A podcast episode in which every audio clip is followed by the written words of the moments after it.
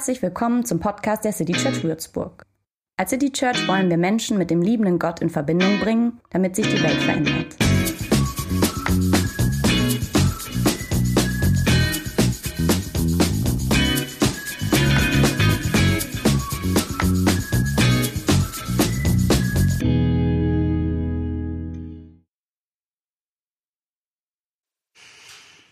Die Welt ist schön.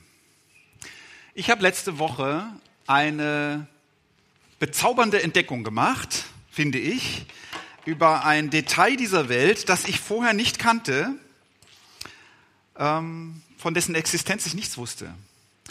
Ihr werdet dieses Detail unserer Welt niemals mit eigenen Augen sehen. Dafür, sorry, habt ihr es eigen, da, da habt ihr es einfach nicht genug drauf für. Ich auch nicht. Vielleicht irgendwann mal ein Mensch. Weiß ich nicht. Ich kann es euch aber beschreiben, dieses Detail. Am 14. Juli 2015 flog die Raumsonde New Horizons am äußersten Planeten unseres Sonnensystems vorbei. Dafür war diese Raumsonde neun Jahre unterwegs gewesen. Jetzt sind also schon wieder fast sechs Jahre draufgekommen. Wenn man von dort, wo sie damals war, zurückschaute, Richtung Erde und Richtung Sonne, dann war die Sonne nur noch ein sehr heller Stern, so groß wie ein sehr heller Stern von dort aus. Und an dieser Stelle, wo die Sonne, Sonde damals war, ist Pluto. Ähm, ich weiß, Pluto ist ähm, mittlerweile kein Planet mehr. Äh, ihm wurde dieser Status aberkannt, er ist zu klein, äh, trotzdem ist er ja noch da. Und äh, diese Raumsonde schoss Fotos von Pluto.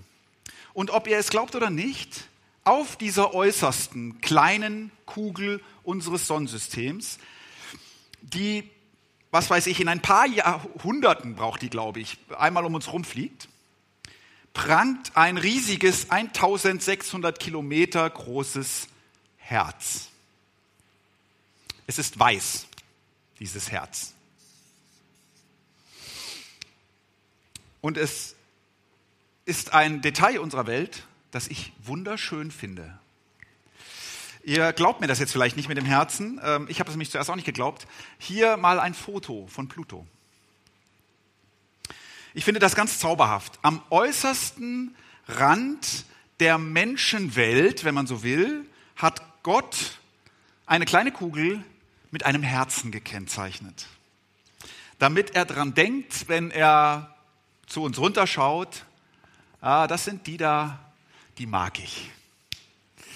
Die Welt ist schön und der Mensch schickt Traumsonden durch diese Welt, um solche Schönheiten wie ein Herz auf dem Pluto, gut, ich glaube, das war nicht der Grund, dass man die Sonde losgeschickt hat, zu entdecken. Dieses Herz, da hat 2005, bis 2015 kein Mensch von gewusst. Äh, überhaupt, dass es Pluto gibt, hat man bis 1930 nicht gewusst. Dieser Pluto hat Eisberge, 3500 Kilometer hohe Eisberge. Ich habe mich gefragt letzte Woche, wird der Tag kommen, wo mal ein Mensch diese Eisberge erklettert? Die Welt ist schön. Der Mensch schaut hin und ist hingerissen von der Welt.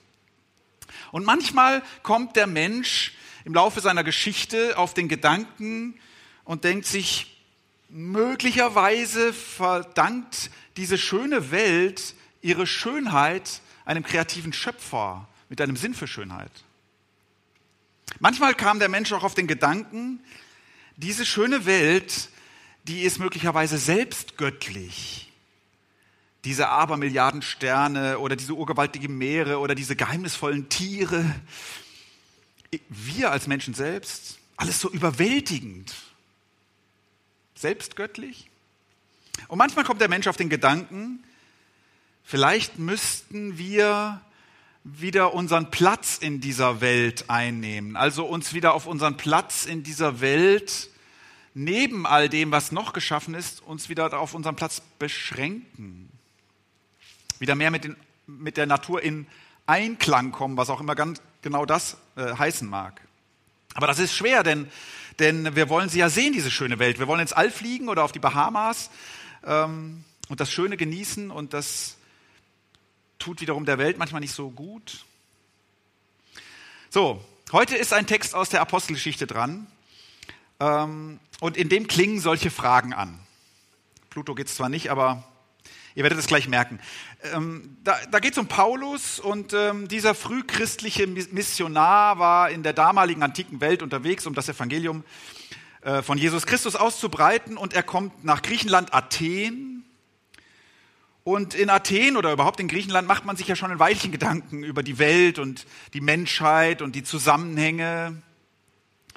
Und er diskutiert in dieser Stadt mit Leuten, ähm, mit philosophisch gebildeten und auch normalen Menschen so auf der Straße. Und besonders diese philosophisch gebildeten, die einen sehen in ihm und seinen Ideen so einen etwas seltsamen Vogel mit wirren Ideen. Und andere finden das ganz interessant, was er da so sagt. Auf jeden Fall ähm, soll er eher doch seine Sache, seine Lehre mal auf dem Areopag, also vor dem Stadtrat, vortragen. Und diesen Text lese ich jetzt vor. Apostelgeschichte 17. Da trat Paulus vor die Ratsmitglieder und alle anderen, die zusammengekommen waren und begann. Bürger von Athen. Ich habe mich mit eigenen Augen davon überzeugen können, dass ihr außergewöhnlich religiöse Leute seid. Als ich nämlich durch die Straßen eurer Stadt ging und mir eure Heiligtümer ansah, stieß ich auf einen Altar mit der Inschrift für einen unbekannten Gott. Ihr verehrt also ein göttliches Wesen, ohne es zu kennen. Nun, gerade diese euch unbekannte Gottheit verkündige ich euch. Meine Botschaft handelt von dem Gott, der die ganze Welt mit allem, was darin ist, geschaffen hat. Er, der Herr über Himmel und Erde, wohnt nicht in Tempeln, die von Menschen erbaut wurden. Er ist auch nicht darauf angewiesen, dass wir Menschen ihm dienen. Nicht er ist von uns abhängig, sondern wir von ihm. Er ist es, der uns allen das Leben und die Luft zum Atmen gibt und uns mit allem versorgt, was wir zum Leben brauchen.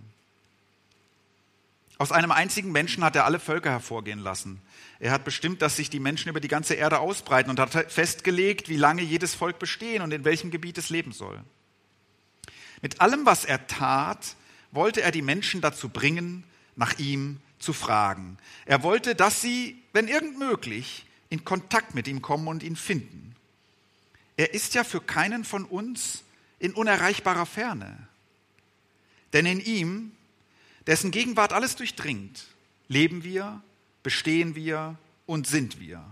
Oder wie es einige eurer eigenen Dichter ausgedrückt haben, er ist es, von dem wir abstammen.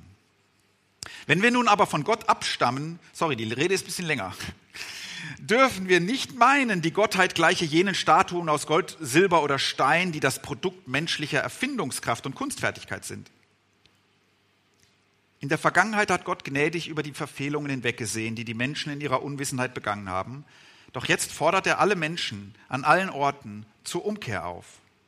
Er hat nämlich einen Tag festgesetzt, an dem er durch einen von ihm bestimmten Mann über die ganze Menschheit Gericht halten und über alle ein gerechtes Urteil sprechen wird. Diesen Mann hat er vor aller Welt als den künftigen Richter bestätigt, indem er ihn von den Toten auferweckt hat.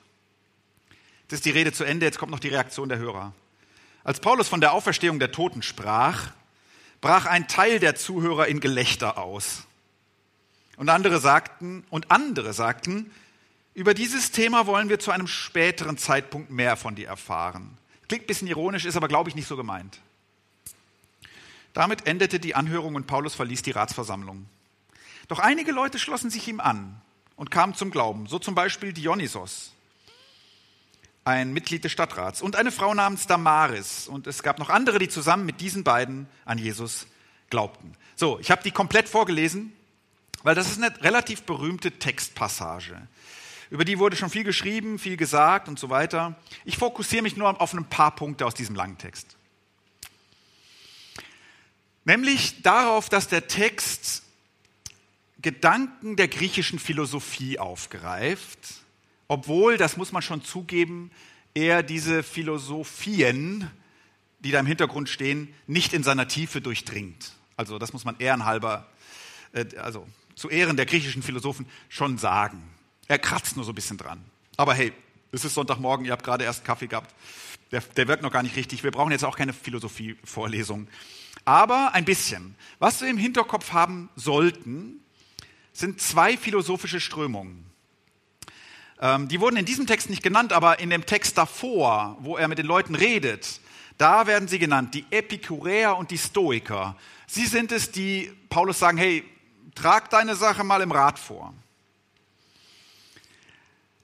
Und wenn man diesen beiden philosophischen Richtungen, sagen wir mal, ein bisschen Unrecht tut und sie stark vereinfacht, ähm, dann könnte man das so sagen, das Weltbild dieser philosophischen Richtungen. Die Epikuräer, ähm, für sie liegt ein gutes Leben im, in der Lust am Schönen und Guten. Ähm, äh, in der Lust am Schönen und Guten. Das wahrzunehmen, sich dran zu freuen. Das klingt ja nach einem Plan, ne?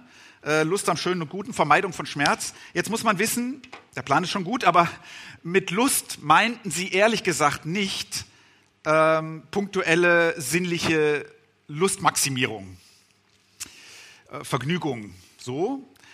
Das sind mehr die Hedonisten, ähm, sondern sie meinten ein Erreichen eines dauerhaften inneren Friedens und Glücklichseins, Glückseligkeit. Und das durchaus weil ihnen auch klar war, in diesen, in diesen Höhenflügen, die kannst du nicht festhalten, durchaus mehr in einem einfachen Leben, aber in einem Leben im Hier und Jetzt, das bedacht auswählt, verzichtet vielleicht auch auf manches, aber sich freut an dem Schönen und es genießt. Darin läge der Sinn des Lebens. Ich schreibe also mal hier hin, genießen. Genießen. Ich bin letzte Woche über ein Lied gestoßen und einen Text und äh, ich weiß gar nicht, ob der, ob man, wie man den Typen ausspricht, Danger Dan oder Danga Dan, nee, wahrscheinlich nicht Danger Dan, schätze ich. Und ähm, ich finde eine Textpassage, das ist, das, das könnten die gesagt haben. Ich habe eine gute Nachricht und eine schlechte auch. Zuerst die schlechte, alles hört mal auf. Der ganze Planet ist darauf angelegt, dass er irgendwann in der Sonne verglüht.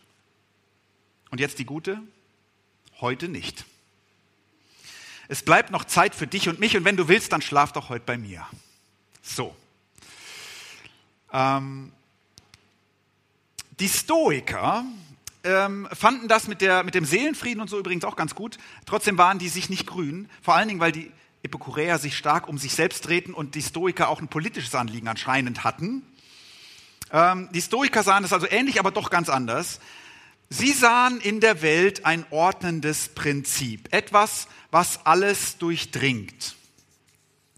Ähm, durch diese komplette äh, Welt, so, so ein, ein Weltordnungsprinzip, ähm, was diese Planeten auf ihrer Bahn hält, was das Blut in deinen Adern äh, äh, zirkulieren lässt, was alles gestaltet. So. Ähm, so eine Art höhere Vernunft und, und unsere Vernunft kann im besten Willen so ein bisschen Teil davon sein. Ähm, wir haben auf dieses Prinzip keinen Einfluss. Ähm, wir können da nichts dran machen, wie das Prinzip ist und was es tut und so. Aber dieses Prinzip gibt unserem Leben einen Sinn, und zwar einen anderen Sinn als den hier. Nämlich, dass du deinen Platz als Mensch in dieser Ordnung erkennst und akzeptierst. Und dieser Platz wäre vielleicht hier ja, also eher so ein bisschen am Rand. Du bist nicht das Zentrum der Welt oder die Menschheit schon gar nicht. Es geht letztlich nicht so um dich, sondern um das Ganze und du bist ein Teil davon. Ähm, und da müssen wir als Menschen uns auch irgendwie einfügen. Auch dann, wenn das Leben gar nicht so schön ist. Ähm, dann, dann solltest du dieses Prinzip zulassen. Ich habe jetzt mal, ich habe lange überlegt, was ist ein richtiges Wort. Ich würde mal sagen, zulassen. Ähm, also unter einer stoischen Haltung verstehen wir ja noch heute so eine Selbstbeherrschung und eine innere Gelassenheit, auch wenn es um dich rum turbulent ist. So. In einer schönen Welt leben bedeutet möglicherweise auch mal das Schöne genießen, aber wenn es nicht schön ist, dann lass es zu, weil, weil du bist nur ein Teil des Ganzen. Es ist wichtig, da reinzufinden. So, also, was bedeutet es, in einer schönen Welt zu leben? Wir haben hier genießen und zulassen. Bedeutet es im Hier und Jetzt, ähm, diese Welt wahrzunehmen und einfach und mit, aber mit Lust die Welt zu genießen? Oder bedeutet es seinen Platz im Kosmos erkennen ähm, und sich nicht über dieses ordnende Prinzip hinaus erheben, den Lauf der Dinge zulassen? Dreht sich also Pluto mit seinem Herzen um uns? So, und es geht um unsere Freude an der schönen Welt. Oder drehen wir uns mit allem anderen ähm, mit und sollten bescheiden und anspruchsfrei akzeptieren, wie es ist. Ich finde, hier hört man fast so ein bisschen wie so eine buddhistische Haltung. Denn diese Welt ist dann auch eine, die mich letztlich als Individuum auch nicht wirklich braucht. So, so Paulus sagt ungefähr sowas. Beides stimmt ein bisschen. Ähm, aber ihr überseht etwas, ihr überseht jemanden und der verändert Sinn. Er fängt ja so an, ihr Athener, ihr schlauen Leute, ihr seid schlaue Leute und gottesfürchtig noch dazu. So. Und ihr rechnet sogar damit, dass ihr nicht alles wisst. Ich bin durch eure Stadt gelaufen, ich habe einen ein Altar gesehen für den, ich habe es jetzt mal anders übersetzt, für den unerkannten Gott. Mach mal nur ein Fragezeichen so. Also ihr rechnet damit, dass ihr nicht alles wisst und da ist dieser unerkannte Gott. Glückwunsch sozusagen. Da steht Agnosto Theo. Agnostiker, ja, also ich habe es noch nicht, ich, ich habe es nicht erkannt, ich kann es nicht wissen, so, vielleicht. Und dieser unerkannte Gott, von dem ihr ja aber irgendwie eine Ahnung habt, dass er es ihnen geben könnte oder wie auch immer, wenn ihr die Welt betrachtet und über sie philosophiert, dieser Gott ist Schöpfer und Erhalter all dessen, ähm, dieser atemberaubenden Welt, über die ihr nachdenkt. Und wenn ihr atmet, dann atmet ihr seine Luft. Und wenn ihr esst und trinkt, dann genießt ihr, was er euch gibt. Und wenn ihr diese Welt besiedelt und bewohnt, ihr habt die Passage da eben gehört, dann ist er es letztlich, der uns diesen Lebensraum gibt. So. Und das alles, das weist auf ihn hin. Diese schöne Welt ist zwar nicht göttlich, aber sie spiegelt Gott und das kann uns ins Fragen nach Gott bringen. So ungefähr. Man kann in Kontakt mit Gott kommen, denn er ist uns nicht fern. Und jetzt lese ich diesen Vers nochmal vor, der vielleicht der berühmteste oder der wichtigste in diesem Abschnitt ist. Denn in ihm, dessen Gegenwart alles durchdringt, leben wir, bestehen wir und sind wir. Oder wie es einige eurer eigenen Dichter ausgedrückt haben, er ist es, von dem wir abstammen. Und das ist eine andere Welt, wenn das Schöne, das du in ihr genießt, nicht nur zufällig da ist und du freust dich dran, sondern wenn es sozusagen für dich da ist. Also es ist eine andere Welt, wenn du dich von den Sonnenstrahlen, die du heute Morgen vielleicht bemerkt hast, gemeint weißt oder von dem äh, verspielten Hund, der um dich rumhüpft und, und, und sich an dir freut oder an dem Ball, den du da rum und du weißt dich darin gemeint oder in dem trockenen Rotwein, den du trinkst, für dich. Du weißt dich darin gemeint. Der Schöpfer grüßt dich mit der Wärme auf deiner Haut und diesem begeisterten Aufmerksamkeit des Hundes und dem satten Geschmack. Der Schöpfer grüßt dich. Das ist eine andere Welt. Es ist eine andere Welt, wenn der Schöpfer nicht ein Prinzip ist, sondern dein Vater oder deine Mutter es ist eine andere Welt auch, wenn das Hässliche in dieser Welt, das Schmerzhafte in dieser Welt, von dem die Stoiker wussten. Ja, die wussten schon auch davon. Aber die Stoiker wollten es zulassen und sie wollten es möglichst minimieren. Es ist eine andere Welt, wenn die Vergänglichkeit, die du stoisch zu ertragen suchst, wenn die deiner, deinem Sinn nicht oder deinem Leben nicht den Sinn rauben können, weil du dich trotzdem von jemandem gesehen weißt. Man könnte das vielleicht so. Hier denkt jemand an dich.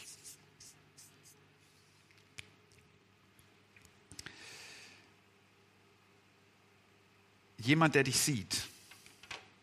Weil wenn dieser Planet eines Tages wirklich in die Sonne fällt, dann wird da einer sein, der dich hält. Das ist eine andere Welt. Es ist allerdings nicht so, obwohl man das bei dem Text ja kurz denken könnte, dass wenn du in diese Welt schaust und die schönen Dinge bemerkst, dass du dann auf den Gedanken kommst, es muss ja wohl Gott geben. Nein, das ist nicht so. Leider nicht. Die, die natürliche Theologie, so würde man das nennen, hat das behauptet. Ähm, man muss ja praktisch glauben, wenn man die Welt betrachtet, aber das ist nicht so. Ein Herz auf Pluto entdecken, das führt natürlich mitnichten dazu, dass man deswegen an Gott glaubt. Ähm, die Schönheit der Welt oder auch das Leiden der Welt manchmal kann aber dazu führen, dass man nach Gott fragt. Kann. Nach einem Schöpfer fragt. So, und Paulus betont jetzt zugegeben seltsamerweise, dieser Schöpfer ist ein Richter. Ein Richter. Wie machen wir das? So. Und das äh, hören wir ja nicht so gern. Also die Welt ist eine Welt mit einem Weltenrichter. Ähm, dass diese Welt einen Richter hat, ist allerdings etwas zum Freuen. Wenn es einen Schöpfer gibt, also nicht nur ein Prinzip, sondern wenn, falls es einen Schöpfer gibt, und wenn diese schöne Welt ein Geschenk von ihm an uns ist, obwohl es dabei seine Welt bleibt, dann muss er letztlich der sein, der uns irgendwann fragt, hey ihr, was, was habt ihr mit meiner Welt gemacht? Hat sie euch gefallen? Habt ihr sie geliebt? Und was habt ihr miteinander gemacht? Habt ihr euren Platz eingenommen oder, oder habt ihr euren Platz erkämpft oder, oder habt ihr geliebt? Und dann vielleicht auch manchmal was ausgehalten? Zurückgesteckt? Also wäre Gott kein Richter, dann wäre es besser, wir hätten nur ein Prinzip und er existierte nicht. Weil ein Gott, der existiert, aber kein Richter ist, das wäre so eine Art verrückter Zauberer, der irgendwie bunte Welten ins Dasein wirft und uns auch, aber dem völlig gleichgültig ist, was dann draus wird. So. Wäre Gott kein Richter, dann müssten wir Angst vor ihm haben. Paulus sagt, und dieser Richter ist der auferstandene Jesus von Nazareth, den wir jetzt Jesus Christus nennen, der Mann mit einem riesigen Herzen der Mann, der lebendig ist, obwohl er starb. So ein Richter. Man könnte jubeln, man sollte jubeln darüber, dass die Welt einen solchen Richter hat. Das spätestens dann, als es um den Auferstandenen geht, finden einige Zuhörer lächerlich. Man kann sagen, wahrscheinlich die Epikuräer. Das ist aber jetzt gemutmaßt. Aber diese Gruppe würde das spätestens ziemlich albern finden. Äh, bisschen hohl. Also ein verurteilter Wanderprediger äh, als Weltenrichter. Ja gut, also. Ein paar finden, ah, lass uns weiter drüber reden. Möglicherweise eher die, die irgendwie, denen der Gedanke, da könnte es ein ordnendes Prinzip geben. Es ist wichtig, welche Rolle wir in dieser Welt spielen, ein näherer Gedanke ist. Ganz wenige, sagt der Text, beginnen zu glauben. Manchmal ist das so, dass Gott Menschen begegnet und sie anfangen zu glauben, weil sie in ihm plötzlich das Ziel ihrer Suche und ihrer bisherigen Gedanken erkennen. Ja, also einen Sinn für die Schönheiten der Welt haben und im Hier und Jetzt die Schönheit genießen und, und sich damit gemeint fühlen. Das ist, oder, oder sie genießen, das ist gut. Aber sich damit gemeint fühlen, weil man den Gedanken glauben kann, da gibt es einen Schöpfer, das ist noch besser. Für manchen ist das eine Entdeckung. Oder seinen Platz ähm, erkennen und sich und akzeptieren, dass das mein Platz ist und, und akzeptieren, dass man nicht der Mittelpunkt der Welt ist, sondern dass wir hier und da auch das um uns herum bewahren müssen, indem wir uns selber nicht zu groß machen und einen Wert auf Gelassenheit legen und auf Selbstbeherrschung. Das ist was Gutes. Es ist aber ganz zauberhaft zu entdecken, dass nicht ein Prinzip, sondern jemand mit einem großen Herzen im Zentrum dieser Welt steht. Und wir gelassen sein können, weil dieser jemand an uns denkt, uns nicht vergisst. Dieser Sonntag heute, der heißt Jubilate. Also wir haben unsere Reihe so genannt, aber sogar der Sonntag heute heißt so. Freut euch heißt das, ne? Also ich finde, macht das mal. Ähm, ich laufe heute Nachmittag ein bisschen durch unsere schöne Welt, macht das auch. Oder freut euch an Herzen auf Pluto oder was immer ihr entdeckt. Dass Gott sich daran erinnert, dass er uns mag und dass wir uns daran erinnern, dass wir gemocht sind. Und denkt daran, wenn ihr diese Welt betrachtet, und euch daran freut, dass es seine Welt ist. Und dass er eine Frage hat an uns und ein Ausrufezeichen macht, nämlich, wie lebst du in dieser Welt? Wie lebst du in meiner Welt? Und möchtest du mit mir in Kontakt sein? Möchtest du in dem, was du genießt, mich erkennen? Und möchtest du in dem, an dem du leidest, glauben, dass ich dich halte? Und darum ist die Frage, wie wir diese schöne Welt behandeln, eine, die nicht im Text vorkommt, aber die aus dem Text letztlich entsteht. Ähm, und es ist keine nebensächliche Frage. Am Ende dieses Gottesdienstes haben wir deshalb so ein paar Tipps für Nachhaltigkeit für euch. Ähm, weil diese, diese Welt, in der wir leben und deren Schönheit wir genießen, uns eine uns anvertraute Welt ist. Mein Vorschlag ist nur, wenn ihr über Nachhaltigkeit nachdenkt, fangt beim Staunen an und beim Freuen über das Herz auf Pluto. Dann entsteht die Energie, diese Welt bewahren zu wollen. Die Welt ist schön. Jubilate. Amen.